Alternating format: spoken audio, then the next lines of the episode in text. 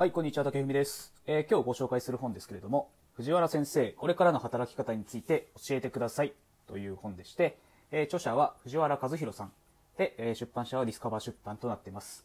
え藤原和弘さんは元リクルートの方で、え民間の校長先生になったということで、かなり話題になった方ですね。僕も名前だけ知っているといったところで、え今回初めて本を読んだんですけども、めちゃくちゃ良かったです。めちゃくちゃ参考になりました。これ20代に読んどけば、この自分の人生どう設計するかみたいなのをもっと深く考えられるんじゃないかなと思いました。なので、ねキャリア形成の本なんですけども、ぜひ若い人に読んでほしいです。あの、僕みたいな30前半でもあの全然遅くないかなと思うので、ぜひ読んでいただきたいなと思ってます。あの、僕がね、思っていたことを、すごく丁寧に分かりやすく言語言語化してくれてるなっていう感じましたね。僕がね、思っていたことって、今思ってることなんですけども、同じ会社に勤め続けるリスクってあるなって思ってるんですよね。これなぜかっていうと、なんかその会社に個別最適しちゃって、その会社でしか通用しなくなる人材になるんじゃないかなって、なんなんとなくこう、漠然と思ってたわけですよ。で、藤原先生、まあ、あえて先生って言いますけれども、結構似たようなことを言っているんですけども、あの、20から30代、同じことやっていたら、まあ、あの、片足のキャリアになつなると。要するに、一つのことしかできない人材になっちゃうよね、と。で、同じ会社にいても、種類が違う、能力が、えー違う、異なる軸となる技術を持つことが大事だっていうふうに言ってるんですよね。だから、あの、別に転職を進めてるわけじゃなくて、あの、自分が強みとなるものは何かっていうのを複数持ちなさいっていうふうに言っています。で、これを藤原先生は能力の掛け算で考えるっていうふうに言ってるんですよね。あの、100人に1人の人材になりなさいと。それを3乗したら、要するに100人に1人を3回かけたら、100万人に1人の人材になりますよっていうふうに言っています。これは結構、あの、有名な話なので、僕もちょっと聞いたことがあったんですけども、まあ、それをかなり丁寧に解説していただいてますね。例えばなんですけども、サッカー選手とか、あと、この本の例で書かれている、えースケート選手の羽生結弦くんは、そのスポーツ一つで特化してやってきますよね。で、これ自体は別に全然いいことだっていうふうに言ってるんですよ。なんですけど、競争相手がめちゃくちゃいると。つまり、サッカーだったら、100万人に、100万人に1人の人材になるには、9万9999万9999人倒さなきゃいけないと。なので、結構困難じゃないかっていうふうに言ってます。それよりも、えー例えば僕だったら、デジタルマーケティングがある程度知っていて、営業ができて、で、経営ができる、みたいな、こういったスキルを100人に1人の人材になることで、100万人に1人の人材になるっていうふうに言ってるんですよね。で、その何かを得る、例えば営業力を得る、経営力を得るためには、1万時間必要だっていうふうに言ってます。まあ、要するに何事もですね、上辺だけ触っても得るものはないぞ。なので自分でしっかり学ぶと。で、その学ぶためには、だいたい1万時間必要だよって言われています。でね、この1万時間を業務時間で計算してみたんですよ。だいたい1日の業務時間が8時間っていう風に見なすと、1200日ぐらいになるのかな。3年ちょっと必要になるっていう風な計算が出ますと。だからね、何かを得るためには、まあ3年ぐらい時間はかかるっていうことなんですよね。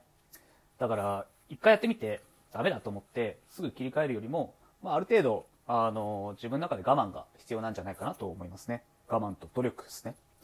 で、この100人に1人、もしくは100万人に1人の人材になったかどうかっていうのを、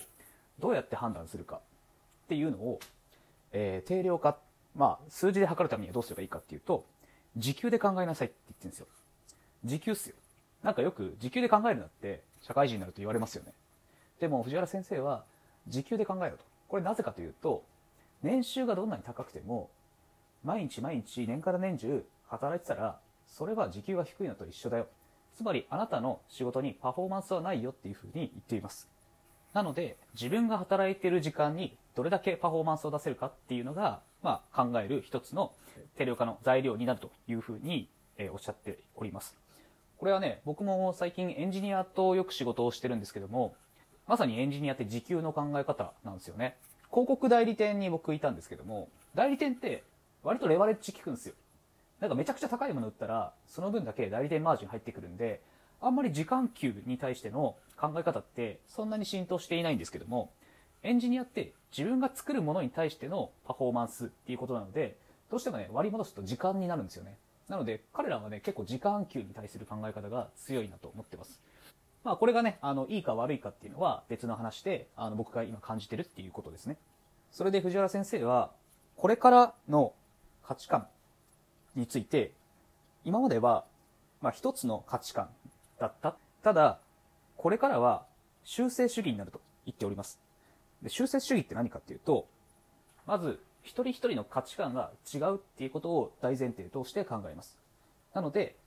例えば自分だったら、頭に浮かんだものを口に出してみて、で、人の意見を聞いて修正していけばよいと。で、自他ともに認める納得できる回答。ここではですね、納得会って言ってるんですけども、っていうので、軌道修正していけばいいっていうふうに言っています。まあ、要するに、今までは、あの、90年代とか、まあ、もう少し前かな、80年代とかっていうのは、成長市場だったので、みんなが一つの方向に向かっていけば、まあ、ある程度一定の成果は出ましたと。ただ、今は、まあ、成長というよりは、成熟してる市場なので、一方向向いても、なかなかパフォーマンスは出ないと。むしろ、一人一人違うっていうことが徐々に起きてきています。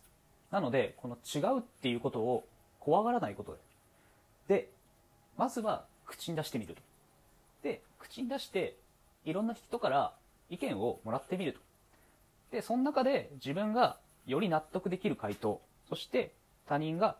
えー、より共感できる内容にどんどん修正していけばいいっていうふうに藤原先生はおっしゃっております。で、これを、えー、今までは正解主義が、情報処理力が必要になってきましたと。まあ、パズルでいう、えー、パズルで例えられてるんですけども、回答は一つでしたと。で、これから、えー、必要とされる能力は、情報編集力だと。で、パズルではなくて、レゴだと。